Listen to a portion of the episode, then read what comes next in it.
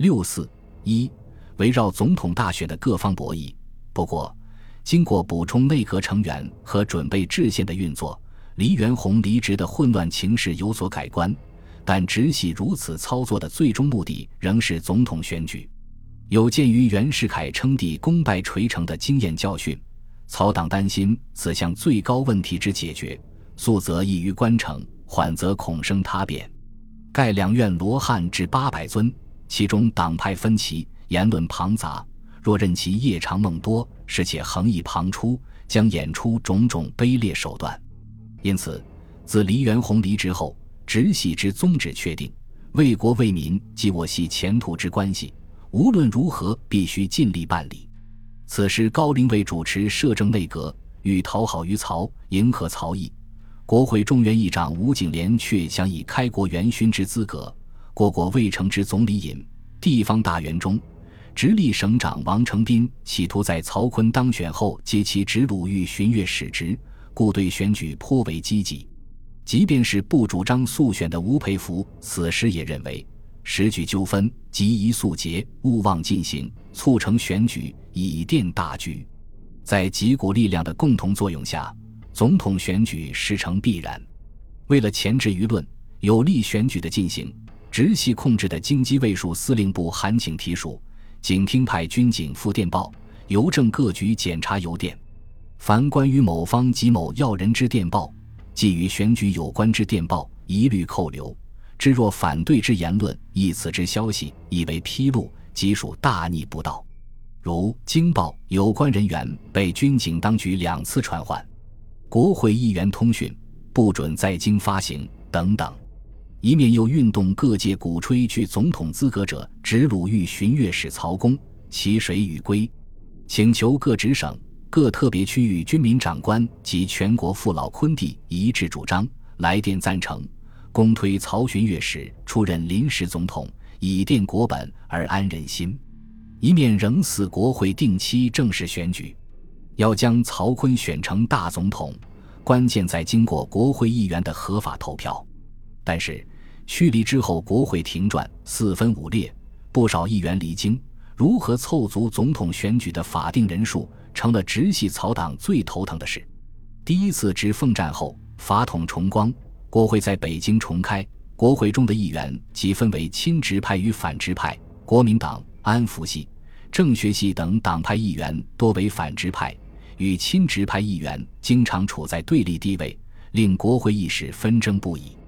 直系驱离之后，反直派议员认为，国会在北京此时政情之下，其机关已陷于卑微状况，其信用已濒于破产地位，因此由楚辅成、张继等发起，以国民党议员为主体的反直派议员纷纷离京。为了对付直系而形成的孙皖。奉三角同盟亦借此机会对直系开展挖墙脚的工作，以各种手段促国会议员离京，破坏直系原定的选举计划。据段祺瑞的亲信姚振告张作霖的总参议杨宇霆，连日来各方来接谈者甚多，将来收揽总数约可得三百人。现在已商妥并领去旅费者已近二百人。如无意外变故，两星期内外。可扫数离去京津，凡在我处领费者，均由各该政团首领负责，定期陆续南下，彼此以诚信结合，乃能有此成绩。北京三次开会未成，以制宪为名，欲使人数足额，令公民包围，胁迫选举，皆我方设计破坏。因前数日在京者尚居多数，不能不用计临时破坏。截至今日止，离京者不绝于途。拆台之事或可办到，但闻对方有筹巨款买收之说，克政司紧急对付之法。但因需要付费拉拢的议员人数较原额增多一半，则需在计五万元以上。现决定催上海从速实行筹发税费，并于常会开会后，令筹款项照补从前欠发之税费。一面调查户奉时存集由户奉回京，可以再去上海之人数。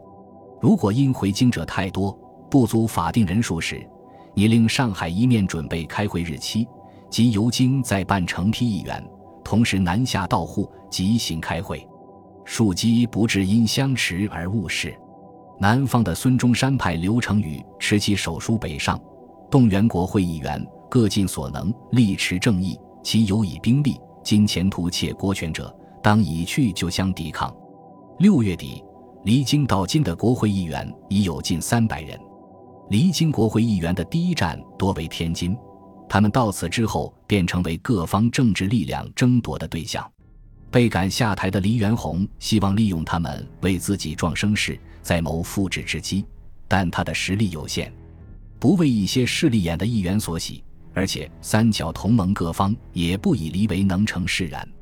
如时人直白所言，黄皮此人并非完全愚笨，在我方为利用废物，但不可为废物所利用，故此黎元洪很快便退出了争夺阵营。其后的争夺双方主要是筹划利用议员进行总统选举的直系和反对直系的三角同盟。六月二十一日，到今的国会议员发表通电，提出因为国会在北京已不能自由行使职权，可暂移上海开会致宪。二十三日，皖系大将、浙江军务督办卢永祥随即发表通电，欢迎国会议员南下制宪。在卢永祥和张作霖的接济下。国会议员离京可以拿到一次性旅费五百元及月费三百元，从而吸引了一些贪财议员出走。他们既无经济上的后顾之忧，又可对外表示自己的道德立场，不少人便纷纷离京到沪。七月十四日，到沪国会议员二百二十余人集会，发表宣言称：流经议员陷于强暴及有议案，不生法律效力。北京五人如有假借政府名义。与各国订合项条约，磋商何种借款，吴国会概不承认。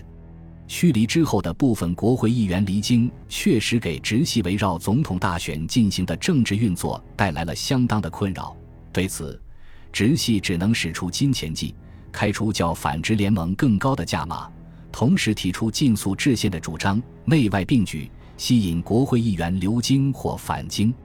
六月二十日。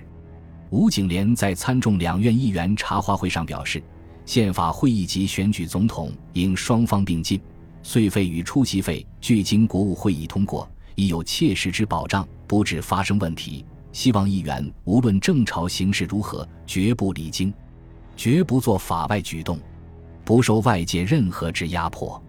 草党中也有人主张使用强硬方法，提议由在江苏当政的齐谢元召回上海领事团。希望他们将在上海租界活动的国会议员驱逐出境，并对安福新议员惩办一二，以诚意警百，彼辈既有所顾忌，自不敢纷纷效尤，希图非分矣。在南下议员中，旋又有民六议员与民八议员之争，内部意见并不一致。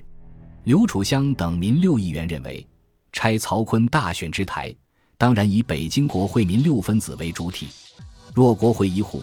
即改变其职为继续广州国会，则流经议员即有所借口，不欲南下。如是南下同仁，非为反对曹锟大选而实促成之。南下议员多和流说，而民八议员自奉为护法正统，否认宣言中称黎元洪为总统之举。双方协商千言未决，内部渐有破裂。而北京吴景莲等。亦以上海开民八国会为辞，山阻欲南下之议员，加以离京议员中不乏唯利是图的拜金投机分子，既想领取反直派提供的旅费和津贴，又不愿放弃直系提供的国会出席费，仅到天津骗取旅费，复到沪赚取月费，踪迹飘忽，来往无定，足可见当时不少国会议员之操守低下。与那些流经卖身的猪仔议员相比，也不过是五十步笑百步而已。因此，留居上海、曾经在孙中山和曹锟间有所沟通的孙洪一位，无常则北方破坏人之道德廉耻，其反对者之破坏道德廉耻亦何异于北方？负责对南下议员经费支持工作的奉系首领杨雨婷、王永江等都颇为失望，感叹说：“沪上国会。”已成一退，无可发展，即安置一二，而不满意者仍多。倘仍固态不改，撤之则欲意仇怨，终无善法。不如向总司令及张作霖作者注说明，任其自由行动，不再干涉为妙。国会议员演至今日已不堪言，似不如任其仍回北京活动为得计也。八月过后，国会议员出京的势头大减，回京的议员却络绎于途。在沪国会议员不足法定人数，无法集会议事，对于北京政治的影响力减弱。直系关注的焦点又转到如何稳定在京议员的多数，从速筹办总统大选方面。本集播放完毕，感谢您的收听，喜欢请订阅加关注，主页有更多精彩内容。